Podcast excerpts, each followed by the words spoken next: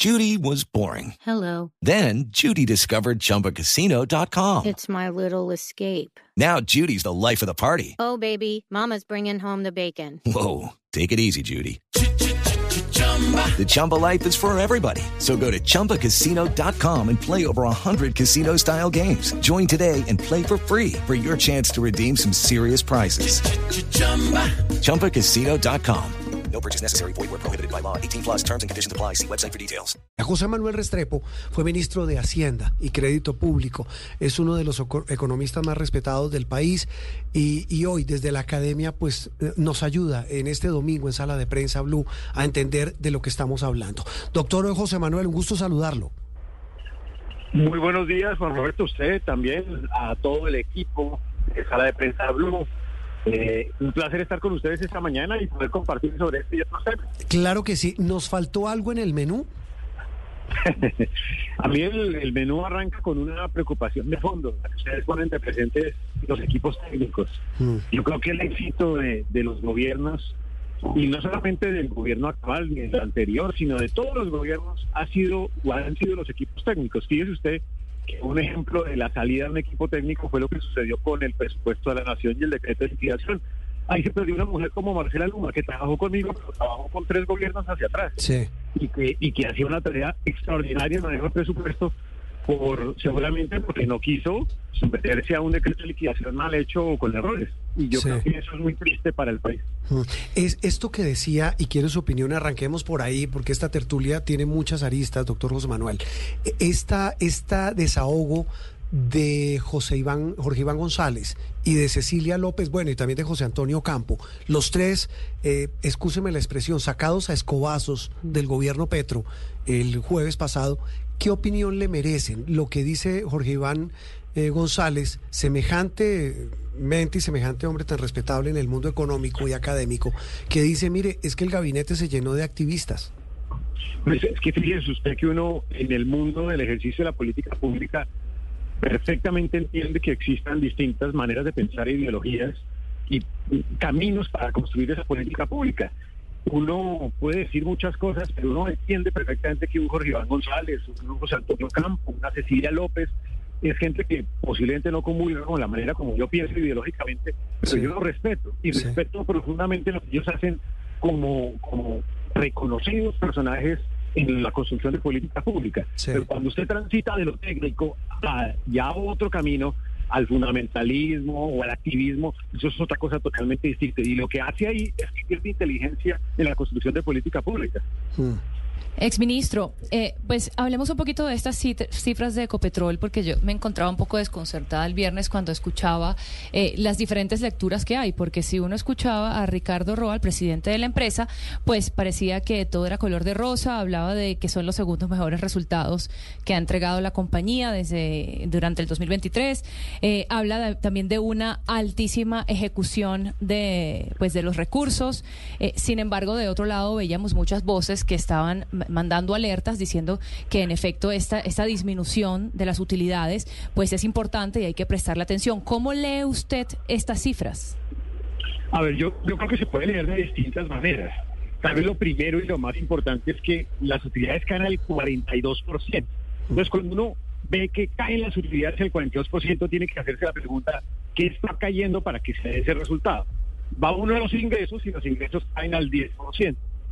Es cierto que los ingresos caen como resultado de la caída en los precios internacionales del petróleo, eso es cierto. Sí, que, no sería responsabilidad directa del Exacto. Estado, del Que no gobierno. sería responsabilidad y en justicia eso no es un problema del gobierno, es un problema del contexto internacional. Por el otro lado, los gastos. Los gastos crecen por la inflación, crecen porque las tasas de interés son altas, tampoco es una responsabilidad del gobierno. Crecen también porque el costo tributario del país en este sector creció como resultado de la última reforma tributaria. Desafortunadamente, el aumento de la sobretasa, eh, la no deducibilidad de las regalías tiene un costo para la compañía. Luego hay parte también de responsabilidad en lo que diseña el propio gobierno. Pero en términos generales, yo creo que al final el resultado ni siquiera es culpa del gobierno. Me parece que simplemente refleja una realidad nueva.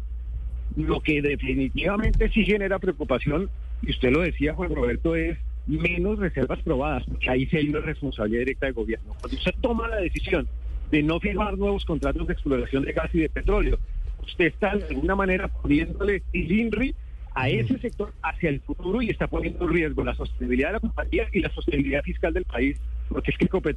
Hey guys, it is Ryan. I'm not sure if you know this about me, but I'm a bit of a fun fanatic when I can. I like to work, but I like fun too. It's a thing. And now the truth is out there. I can tell you about my favorite place to have fun. Chumba Casino. They have hundreds of social casino style games to choose from with new games released each week. You can play for free anytime, anywhere and each day brings a new chance to collect daily bonuses. So join me in the fun. Sign up now at ChumbaCasino.com. No purchase necessary. BGW. Void were prohibited by law. See terms and conditions. 18 plus. Me lo decían ustedes, 11% de lo que gastamos en Colombia depende de Ecopetrol. No, es- esa, esa es la pepa del asunto. Escúchame la expresión tan coloquial, la del tema de las reservas. María Camila. Sí, quería preguntarle puntualmente sobre esa medida de no firmar nuevos contratos de exploración. Si esto fue en este año, a futuro, la caída en las reservas probadas y de una vida media inferior de las reservas de 8,4 a 7,6 años, sumado a que no se firmen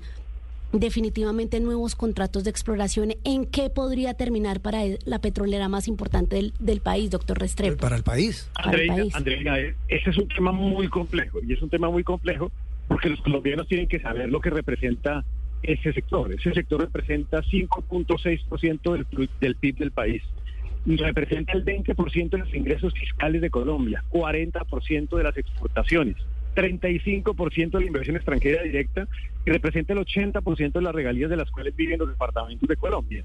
Entonces, cuando uno toma la decisión de no firmar nuevos contratos de exploración de gas y de petróleo, lo que está poniendo en riesgo es el mediano plazo de Colombia y de su sostenibilidad como nación. Alguien podrá decir, no, pero es que hay un plan de transición energética. Díganme ustedes cuál va a ser el sector que va a reemplazar el petróleo. Dicen que el turismo. El turismo no es capaz de hacerlo ni en 50 años. Es que el turismo representa cuatro veces menos que el sector de hidrocarburos. Y, y sabemos perfectamente que no habría la posibilidad ni siquiera de meter cuatro veces más turistas en Colombia en los hoteles porque no hay esa capacidad. Y en otros sectores de energía, y ustedes lo están viendo, demoras en consulta a comunidades, demoras en licencias ambientales, problemas en La Guajira, empresas que se retiran de La Guajira, desinvierten en esa zona. Luego, ese es un sector que pudiese llegar a ser, pero la verdad es que a este ritmo no va a ser posible. Entonces, me parece que, que ahí hay una decisión acelerada, innecesariamente acelerada, lo cual no significa trabajar en la transición energética, pero es que recuerden ustedes que Colombia genera el 0.6% de los gases de efecto invernadero del mundo. Entonces yo siempre he tenido la pregunta, ¿por qué Colombia es el mártir de la humanidad ahora en este tema, en lugar de que nosotros hagamos una cosa bien hecha y responsable? Mm. Eh, eh, mire, doctor José Manuel, me quiero devolver eh, al, al tema con el que arrancamos y él es que, está íntimamente ligado. Yo no lo digo por Ricardo Roa, presidente de Ecopetrol, que bien puede no saber del tema, pero es un, es un hombre técnico, es un hombre que sabe de economía, que sabe de cuentas. Bueno, no sé si las de la campaña, porque eso es otro asunto, cuando fue gerente, pero estamos hablando de que es un hombre de números y, y aparentemente está bien rodeado. Eh, bueno, aunque acaban de cambiar la junta, en la que también entraron, pues por supuesto, personas muy cercanas al petrismo, pero mm, repito, más que política, es volver al tema de tecnocracia versus activistas. En su concepto y según su experiencia, doctor José Manuel, un gobierno que busca con esos nombramientos, nombrando activistas y no técnicos en cargos que requieren más técnica que activismo.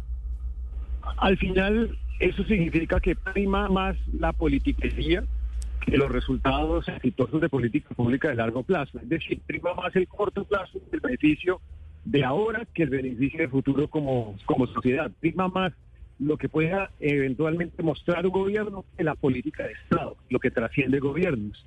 Hay ministerios que en el país y hay entidades que en el país han sido ejemplo y baluarte de eso. Un ejemplo de ello, el DNP, el Ministerio de Hacienda, el Ministerio de Comercio. Son espacios donde prima la técnica y donde las personas trascienden gobiernos por sus conocimientos, a tal punto incluso que muchos se han formado en el exterior y en Colombia gracias a las propias instituciones y eso ha permitido tener una dinámica de, de asertividad en la política pública. Cuando eso no prima, entonces prima la politiquería y entonces prima el cargo, prima el puesto, prima la entrega de aquí y de allá para solucionar necesidades del hoy pero no para solucionar necesidades del mañana. Mm, eh, no quiero ser de abogado del diablo, la frase no aplica. Quiero ser abogado del otro lado del vidrio, eh, doctor José Manuel, pero no se supone que a este gobierno lo nombraron para hacer, lo, lo eligieron para hacer un cambio y pues está siendo consecuente y dice yo estoy haciendo cambio porque los tecnócratas no pudieron, la pobreza creció, la economía no ha funcionado bien, o estoy equivocado con ese argumento de quienes defienden estos nombramientos del gobierno del cambio. Yo soy un demócrata y creo que usted tiene que gobernar con las personas que lo pues, que lo acompañaron en esa gesta. Sí. Y eso es normal y cierto. Pero entonces ahí, ahí, y ahí volvemos sobre el punto anterior, personas como Iván González, que representa una ideología más hacia la izquierda y, y que además es un técnico y que todos reconocemos Sí. como un técnico. Igual José Antonio Campo, igual Cecilia López. Claro. Ese tipo de personas representa el cambio, pero representa el cambio con dimensión técnica, o sea, conocen de la política pública. Sí. Cuando ese no es la prioridad, sino la prioridad es una politización, eso no le sirve ni a la izquierda, ni a la derecha, ni al centro, ni al país. Mm, Como dirían en un juicio, suficiente ilustración, más claro no se puede. Doctor José Manuel, como siempre, un gusto. Muchas gracias por estar con nosotros hoy domingo. Por favor, muchas gracias. Un saludo muy especial a todos los oyentes. José